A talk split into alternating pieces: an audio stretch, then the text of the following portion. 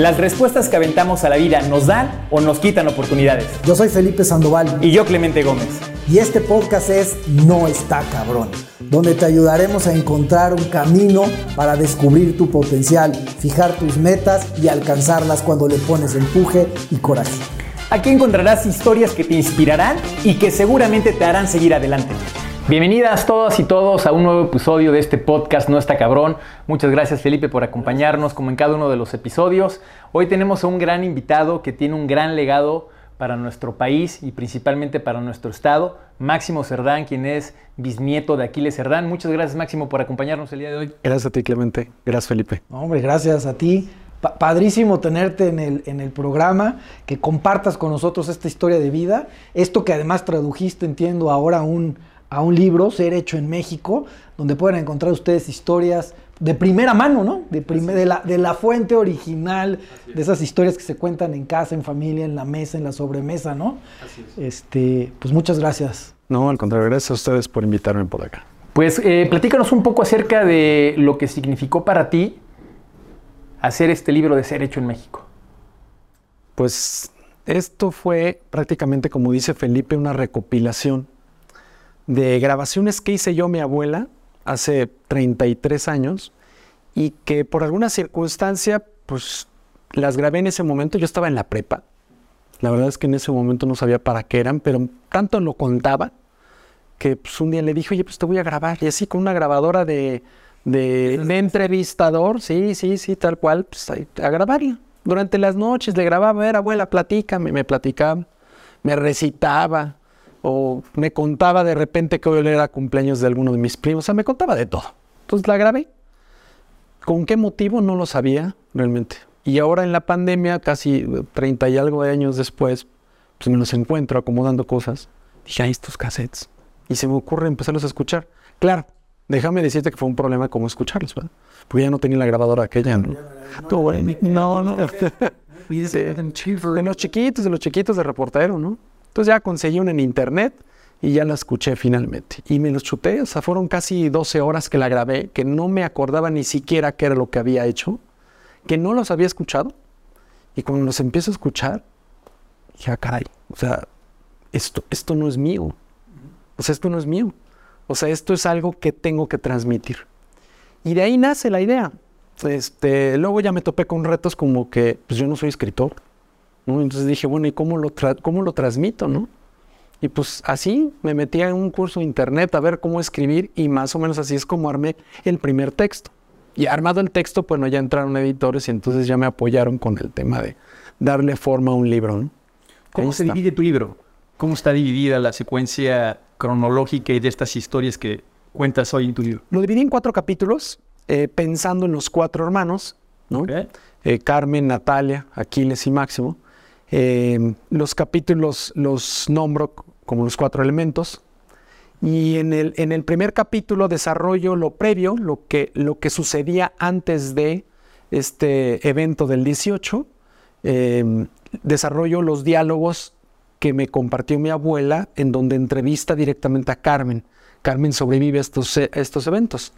El segundo capítulo es fuego y es prácticamente el suceso, ¿no? la chispa de, este evento que es eh, la revolución prácticamente de nuestro país. Y que además déjame decirte que es el mismo evento donde pues una familia pierde las figuras masculinas. Entonces ahí viene un, contraste, ¿no? El primer contraste que enfrentamos como familia y que por 100 años de alguna manera era algo que no se platicaba. O sea, aunque platicábamos mucho del tema, pero el dolor que existía realmente o sea, nos opacaba el sentido de, pertenecer a un legado, como lo decías. Pero el dolor nos fue, nos fue, fue algo que fuimos desarrollando, ¿no? Por dos, tres generaciones. Yo soy bisnieto, soy prácticamente la cuarta generación, ¿no? Entonces, eso aparece en el, en el capítulo segundo. En el tercer capítulo, que es tierra y lo hago alusión como la base de esto, son los, los, los diálogos como los rescaté de Carmen, que tuvo con... Textuales. Textuales, como, como los contó mi abuela, como yo los grabé, como ella tomó nota en taquigrafía de los diálogos que Carmen le contaba en su casa, como decía Felipe, o sea, de sobremesa, de, pues, fueron 14, 15 años que eran vecinos en la Ciudad de México, que le cuidaba a los niños, a mis tíos, este, tía, ¿cómo estás? Pues, pues la tía era su suegra, porque la tía es quien cría a mi abuelo. Entonces, pues ahí transcribo esa, esos diálogos. Y el último capítulo, que es mi aportación, lo, lo, lo, titulo Agua y prácticamente es como lo que yo busco que sea un aliento a una reflexión de, del significado de, ser mexicano, de ser un ser humano mexicano, ¿no? Por eso es el título de Ser hecho en México, ¿no? Con esa doble connotación.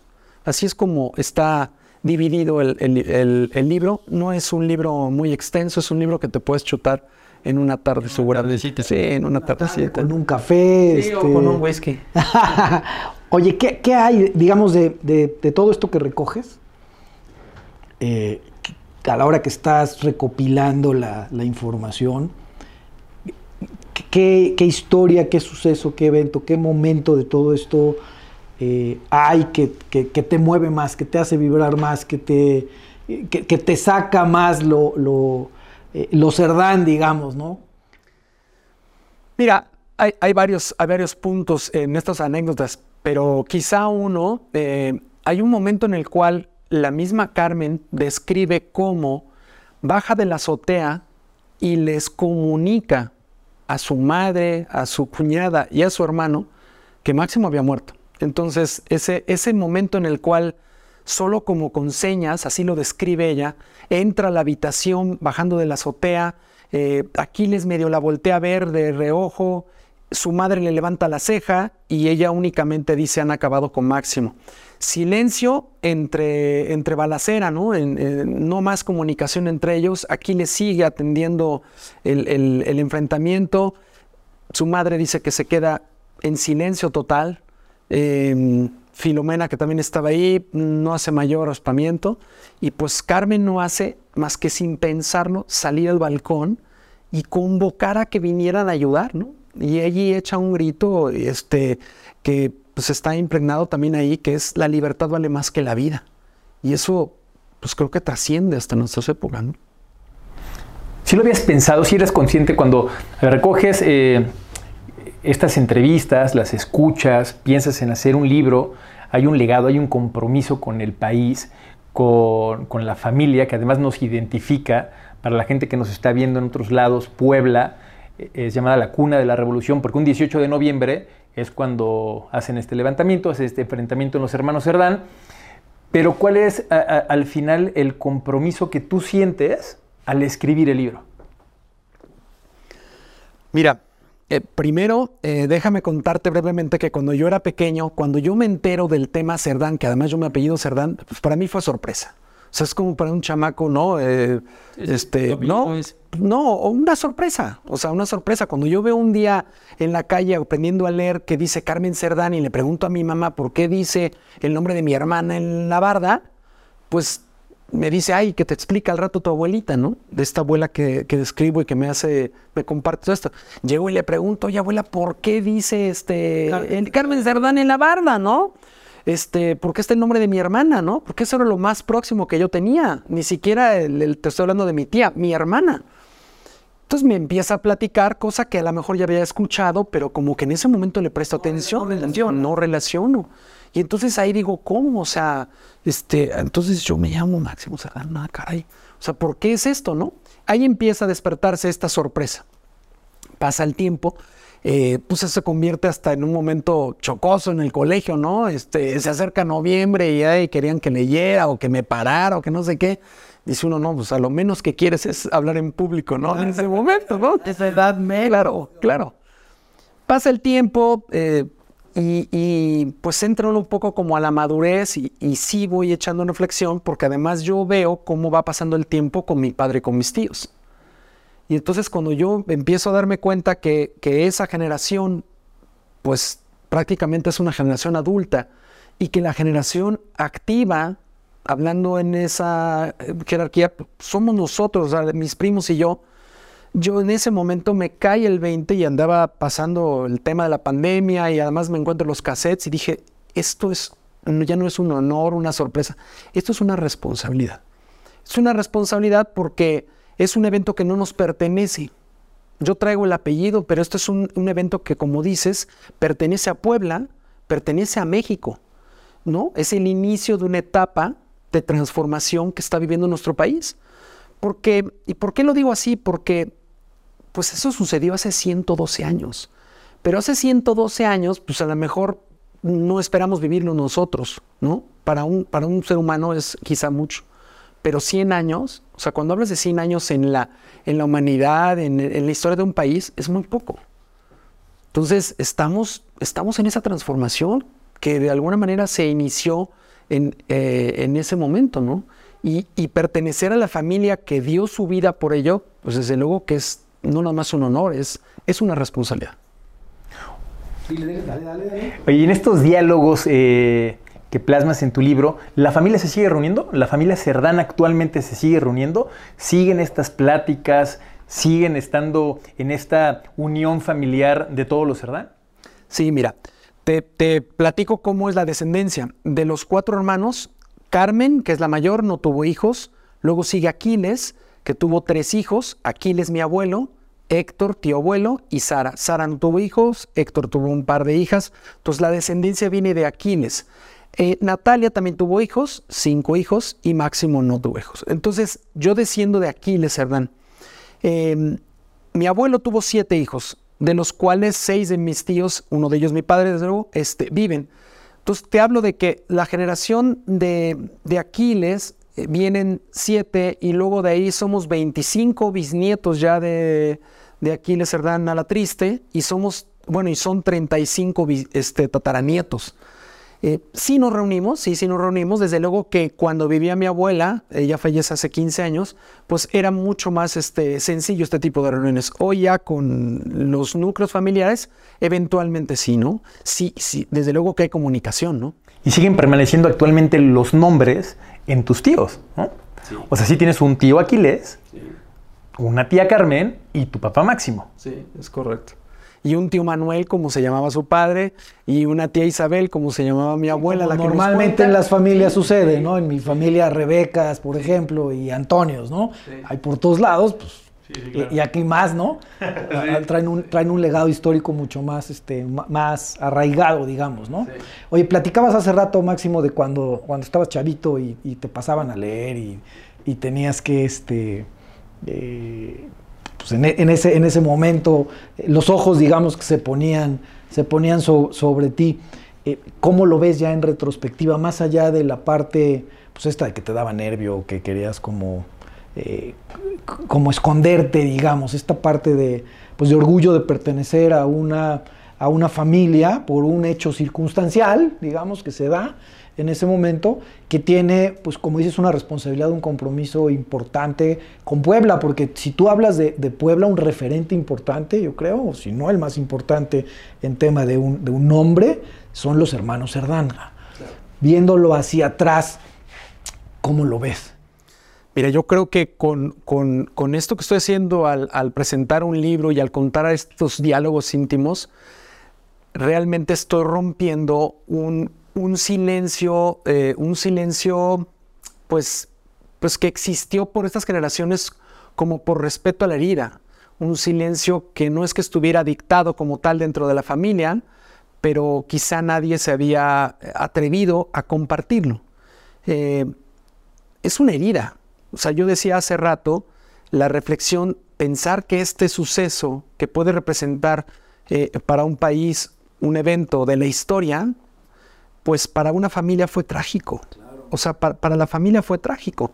Eh, después de, de, dejar de existir Máximo y Aquiles, prácticamente vuelven a quedar únicamente las mujeres y los niños, ¿no? Entonces, encarcelan a ellas, a la mamá y a, a, a Filomena, mi bisabuela, y a mi tía bisabuela Carmen, y cuando son liberadas en mayo de 1911, en cuanto empieza a triunfar la revolución, pues viene un proceso de una cicatrización que realmente ha durado muchos años. Eh, ellas, después de unos meses, pues se dan cuenta que, que, no van a poder como rehacer la vida en Puebla. No iba a ser sencillo. Entonces, ellas se van a vivir a la Ciudad de México Y pues tanto Natalia como Carmen entran a trabajar, ¿no? Entran a trabajar y viven de su trabajo y, bueno, luego fallece doña, doña Carmen la Triste y entre ellas dos sacan adelante a los hijos de Natalia y a los hijos de su hermano, a los hijos de Aquiles, porque pues te decía hace rato, ellos quedan huérfanos de madre también cinco años después y, así es como pasa. Entonces, realmente el proceso eh, tuvo una continuidad, pero hacia adentro, o sea, hacia adentro. ¿Por qué? Porque era, era, era evidente que estaban involucrados como familia, no era únicamente un individuo, estaban involucrados inclusive Natalia, ¿no? Eh, estaba involucrada la madre, ¿no? Y, en, cuanto sucede esto y se tienen que, aislar de alguna forma, pues es para, para, sanar estas heridas como familia.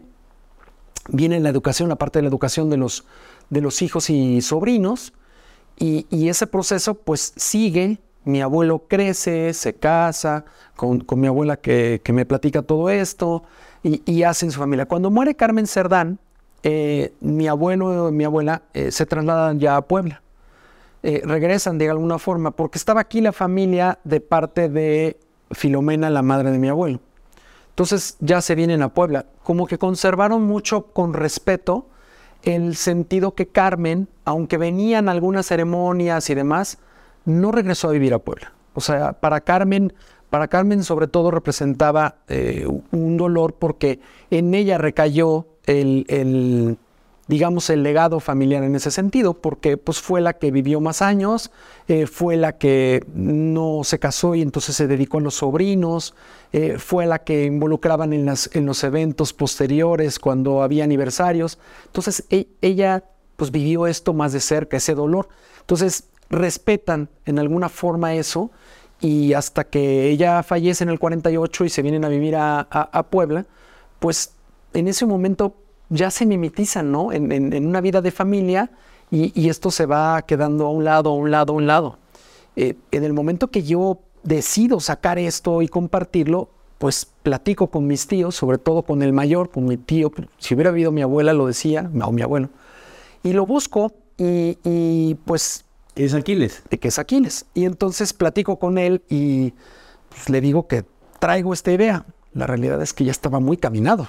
¿De cuál era la idea? Ya estaba casi por salir, ¿no? Entonces le digo que traigo esta idea eh, eh, de manera de poner en blanco y negro lo que siempre nos contó su madre. El tema es que sí era un poco delicado porque yo le estaba diciendo a él y a mi papá, pues que iba a contar lo que había contado su mamá, ¿no? O sea, y entonces viene una posición en donde implícitamente como que quizá una reflexión, y digo quizá porque de, ay, ¿y por qué no la contamos nosotros, no?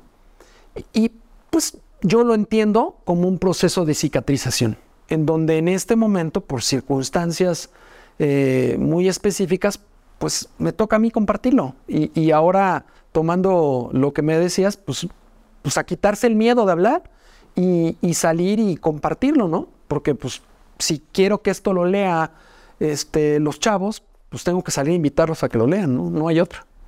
¿Cómo lo han tomado ahora en estas giras que has hecho, conferencias, en las presentaciones de tu libro? Eh, la identidad que tienen actualmente los jóvenes con su país, ¿cómo, ¿cómo, lo has visto con ellos? La verdad es que ha sido muy bien recibido porque em, ubicar el tema Cerdán lo relaciona inmediatamente, eh, digo, inmediatamente con Puebla. Sí está relacionado, muy relacionado con la revolución, es, de alguna forma una marca que pertenece pues, prácticamente a, México, que pertenece a Puebla, ¿no? Eh, cuando tú dices Cerdán, pues eso ubicas. Eh, entonces, eh, partiendo de eso, es bien recibido y cuando les platicas, oye, pues te vengo a contar esta historia, ¿no? Que me contó mi abuelita y la abuelita y la ve así, pues de repente dicen, oye, no sabía que había descendencia, ¿no? No, no ubicaba, o sea, no, no, no sabía que había descendencia. Y, y es un, en parte lo que, lo que tú me preguntabas, porque estuvimos como muy este, guardados como familia, pero con nada como si estuviera dictado, sino e, era una recuperación, ¿no? Natural, energética, ¿no? Sí. Y ahora toca pues ponerlo sobre, ponerlo en blanco y negro y que lo, que lo vean con la intención y lo que yo busco es inspirar, o sea, inspirar al poblano, al mexicano, por eso, por eso se llama ser hecho en México, el mexicano, y ubicar que quizá, bueno, no tienes que hacer cosas extraordinarias como perder la vida. O sea, eh, ser hecho en México, pues significa que tú en casa, como vecino, en la escuela, en el trabajo, siempre busques hacer un poco más de lo normal y de esa manera, en la suma de lo que todos vamos haciendo, pues tiene que llegar un momento en el cual seamos una mejor comunidad y un mejor país, desde luego, ¿no? E, esa es la intención. Oye, ¿cuál es la, visión, no eh, de, no histórica, digamos, de plasmada en el libro, en estas historias eh, que nos cuentas, sino cuál es la visión de, del Máximo Cerdán de hoy, de ti, hacia adelante, del rumbo que tendríamos que pues, que estar tomando en, este, en nuestro país, digamos. Traes una herencia histórica que, que te trae ahora al presente, con esto que dices, con una responsabilidad de, de, contar, de ayudar a sanar también esta herida familiar. Pero bueno, ¿qué hay del Máximo Cerdán que está aquí enfrente de mí, que están viendo las cámaras? ¿Qué ves hacia adelante? Pues mira, ya lo decía, 100 años parecen mucho, ¿no? Pero la verdad es que no, es tanto. Eh, ¿Qué veo? Yo creo que es momento de reflexionar de dónde venimos. O sea, en mi caso particular, ok, pues te encuentras la historia de mi familia en el libro de texto, ¿no? Pero, pero la historia tuya, la tuya, de todos los que nos están viendo, es extremadamente igual de valiosa, porque eso nos está haciendo a nosotros tres estar acá y la gente que nos ve estar viendo el, el video. Entonces, eso hace la diferencia, o sea, esa, esa reflexión de tomar conciencia que nuestras acciones actuales van a repercutir en las generaciones posteriores, pues a veces se nos olvida en el día a día. Y no una generación, como en tu caso, 100 años adelante, o sea, un evento, un momento, una decisión de vida. De Aquiles Cerdán, una decisión de Aquiles, cambia el destino de toda la familia 100 años después. Lo mismo, me parece extraordinario lo que comentas, de que una acción hoy de Clemente, de Máximo, de Felipe, tiene una repercusión seguramente 100 años después, para bien o para mal, como lo quieras valorar dentro de 100 pero años. trasciendes. ¿no? Pero, es, pero trasciendes justamente, o sea, es esta forma en donde tu energía, eh, tu, vida, tu, el estar aquí, eh, eh, fluye mucho más allá de lo que podamos vivir, ¿no? Es que cambiar no está cabrón. o sea, es, la verdad, pero es la suma de las acciones de todos. Y, si vamos contagiando eso, se logra. O sea, se logra. Uno lo ve en el fraccionamiento donde vives con el vecino, con el de la escuela, con el de trabajo. O sea, si tú haces el esfuerzo extra de saludar, de, de dar el paso, cosas tan simples, lo contagias. O sea, sin lugar a duda lo contagias. Entonces yo creo que no debemos perder esa esperanza, porque creemos que, los cambios se hacen de la noche a la mañana. No, los cambios vienen de raíz y la raíz es la familia. O sea, justamente ahí es donde tenemos que recuperar este tipo de valores tan simples como el respeto, ¿no? Pues muchas gracias Max por acompañarnos, gracias a todos los que nos están sintonizando, los que están viendo y están escuchando este podcast, una plática súper interesante con Máximo Cerdán heredero de esta tradición histórica en Puebla de los hermanos Cerdán, con este libro que hoy nos platica de ser hecho en México, contado en palabra, en voz de la propia Carmen Cerdán hacia, su abuela. No dejen de sintonizarnos la próxima semana, mándenos sus comentarios y recuerden que en esta vida no está cabrón.